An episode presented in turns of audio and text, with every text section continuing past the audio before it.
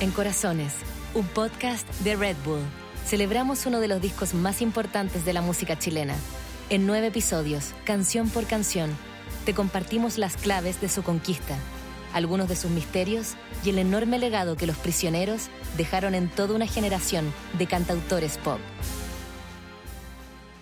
Los prisioneros decidían cerrar su cuarto álbum con uno de los momentos más dolorosos y tristes de todo el disco Corazones. La fuerte obertura con timbales y orquesta alude a un espiral sombrío que será un lógico acompañante de una letra que desde su título no deja mucho la imaginación.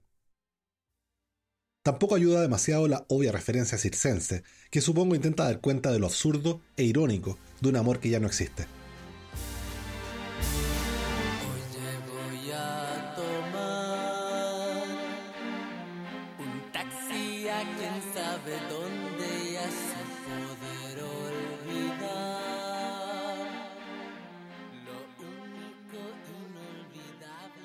Hablemos de canciones desoladas, sin esperanza, derrotistas y deprimentes.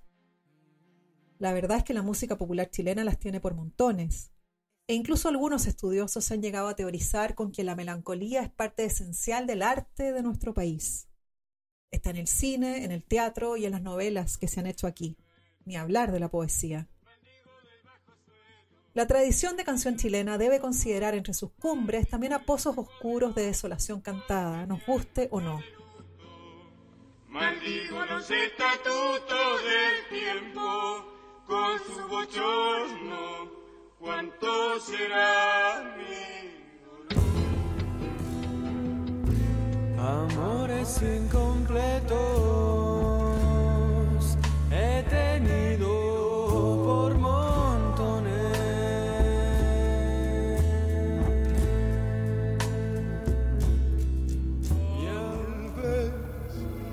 Sería mejor que no volvieras.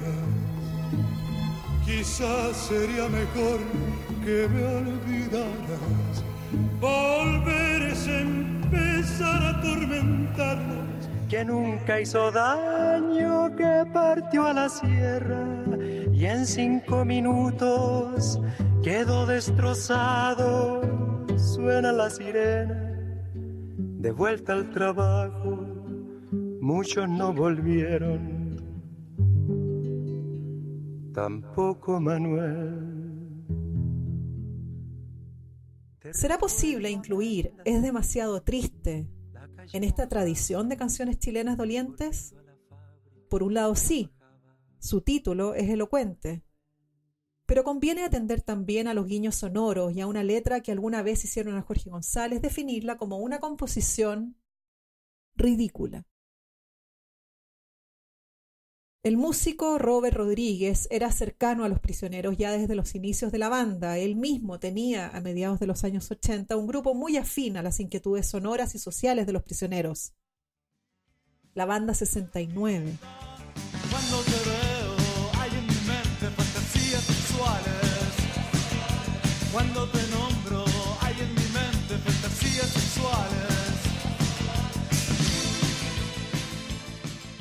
hacia 1990, ya con Corazones publicado, el rockero y compositor, nacido en Arequipa, Perú, fue contactado por Jorge González para que acompañase a los prisioneros en los varios shows de presentación en vivo de ese disco, en bajo y en guitarra. Así recuerda Rodríguez esta privilegiada experiencia de más de un año, desafiante para él también en lo musical. Recuerdo haber ido descubriendo toda la magia de las canciones del disco Corazones a medida que ensayábamos en la casa de Jorge, preparándonos tanto para el Festival de Viña como para la gira internacional propiamente del disco. Era muy interesante pasar de la sonoridad clásica y básica de guitarra, bajo y batería en un mismo ensayo a una sonoridad instrumental, más enriquecida, con muchos teclados, sintes, secuencias, bajos de teclados muy percusivos y modulables timbrísticamente hablando. Miguel, sirviéndose de un octapat donde podía emular los timbres de batería usados en el disco.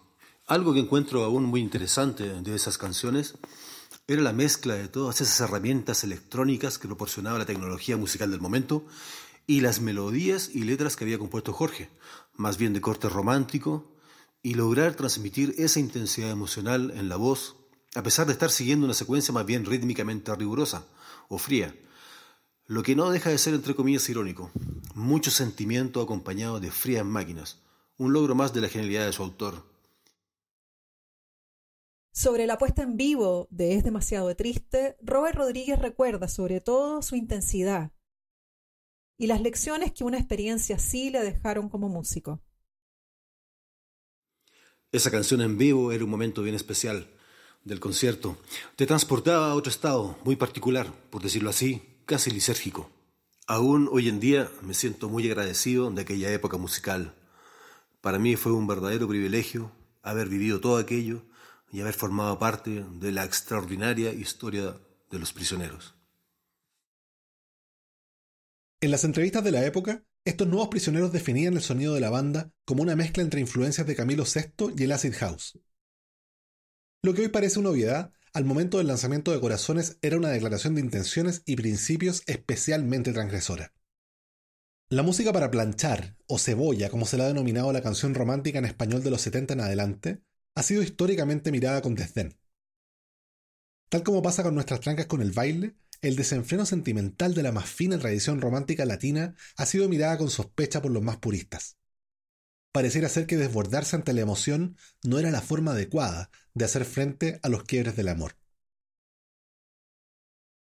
La rimbombante orquesta con que se inicia la última canción del disco Corazones es en realidad una referencia a los antiguos organilleros que Jorge González se encontraba en los parques de su infancia y que todavía frecuentan algunas plazas chilenas.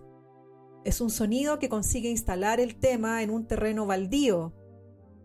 Lo que está por empezar no es una balada ni menos una canción para el baile pero quizás tampoco sea todo lo deprimente que sugiere la letra con esa advertencia de tomar un taxi a quién sabe dónde. Entonces, ¿qué es exactamente? Es demasiado triste.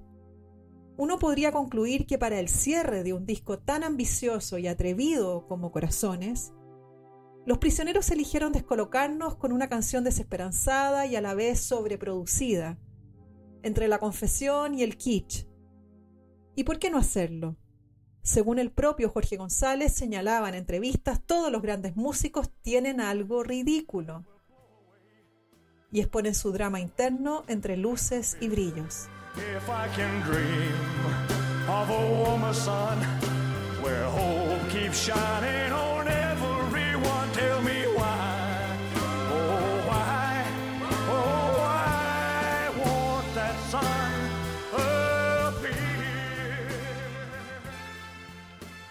Si acogemos la tesis de Corazones como un disco conceptual en torno al amor y una manera de instalarse y resistir la chatura de la vida urbana santiaguina, entonces es demasiado triste confirma que el final de este juego es la derrota.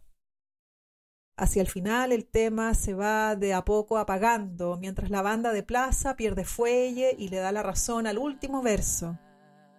Por lindo que pueda ser, al amor le gusta reírse en nuestra cara.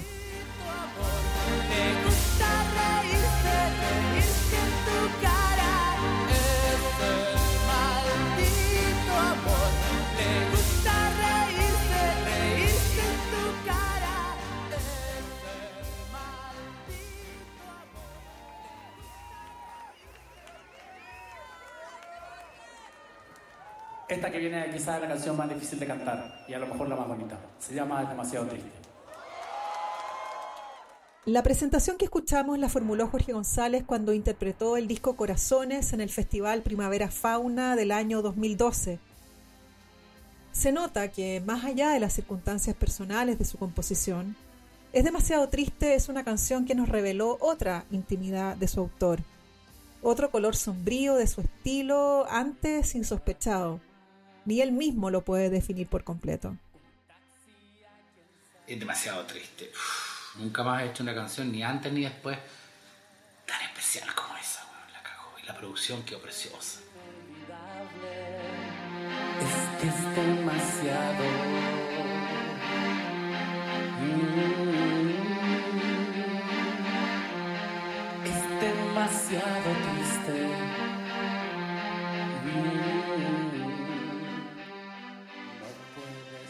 El impacto de un disco es su contenido y también su contexto, eso lo sabemos de sobra. Los discos de verdad marcadores consiguen a la vez sintonizar con tendencias que laten en ese momento, pero también proponiendo diferencias radicales, capaces de darles identidad. Los grandes discos de pop no solo nos gustan, sino también nos descolocan. Tan solo piensen lo que es cerrar un álbum con una canción como Es demasiado triste, mientras afuera suenan Fito Páez, Soda Stereo, The Sundays o Midnight Oil.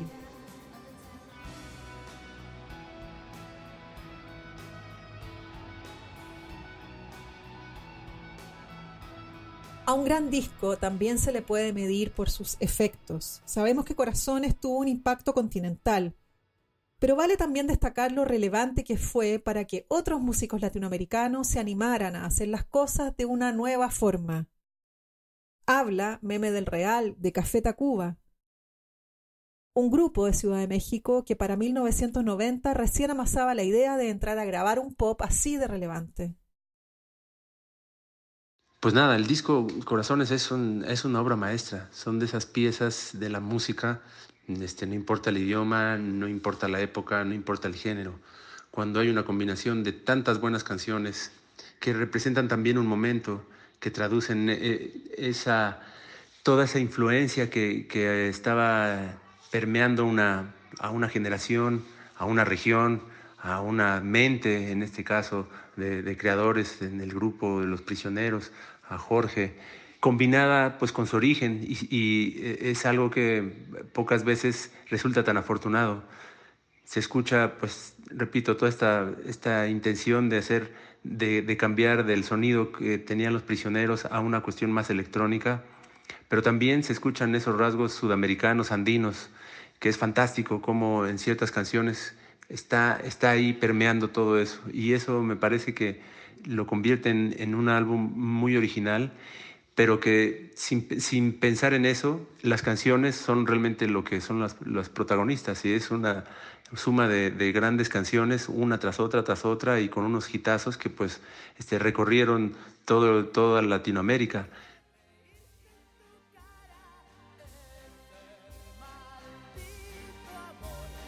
Si bien a lo largo del disco está lleno de desenfreno emocional y de baile, la canción con la que cierra Corazones es una invitación a no olvidar jamás algunas cosas. Nos conecta de vuelta con el Jorge González atormentado y melancólico que minutos atrás había salido a la pista de baile para evadirlo todo. Es que hay una estrecha relación, y un poco paradójica, entre el sentimentalismo desgarrador y la necesidad de desenfreno que se asocia al baile. Como si fueran piezas de una misma cosa, a lo largo de todo el disco Corazones, la melancolía va a estar entrelazada estrechamente con la necesidad de exteriorizar ese sentimentalismo, a veces de manera desatada.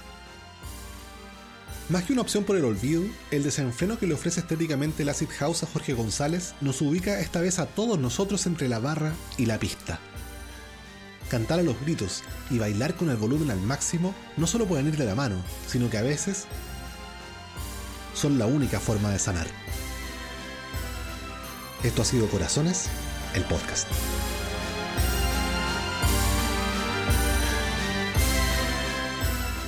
Esto es Corazones, el podcast. Escucha el resto de los episodios en tu plataforma de streaming favorita. Y si quieres más información, visita redbull.com slash corazones.